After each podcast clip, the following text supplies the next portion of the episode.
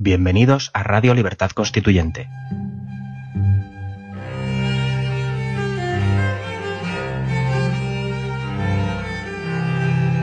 Están escuchando Los Florilegios Diarios de Trevijano.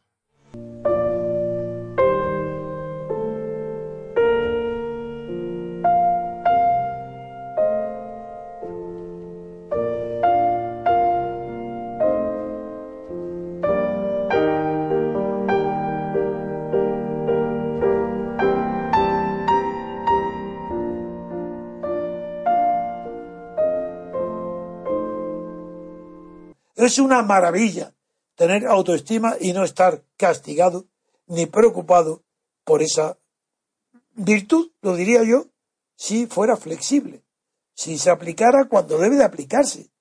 Cuando está en un mundo como el actual, depravado, pues entonces una autoestima te salva, te salva de no estar votando, por ejemplo. Si tienes autoestima, ¿cómo votas sabiendo que todo es corrupción? ¿Es que acaso eres tonto? Si no estás corrupto, pues tienes que tener por autoestima, no votes. ¿Para qué? Para que tengas la dignidad propia de ti mismo. La dignidad que nadie te va a dar más que tú. Tu ejemplo. Ante ti, no a los demás. Es el ejemplo de tu vida. Estar conforme con tu pasado y, con, y para que estés con tu futuro.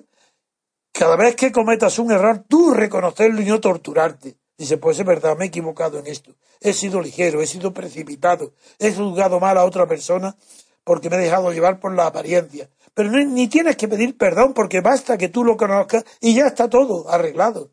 Porque no hay que torturarse, hay que al contrario, perseguir en la virtud, perseguir en aquello bueno que tienes seguro.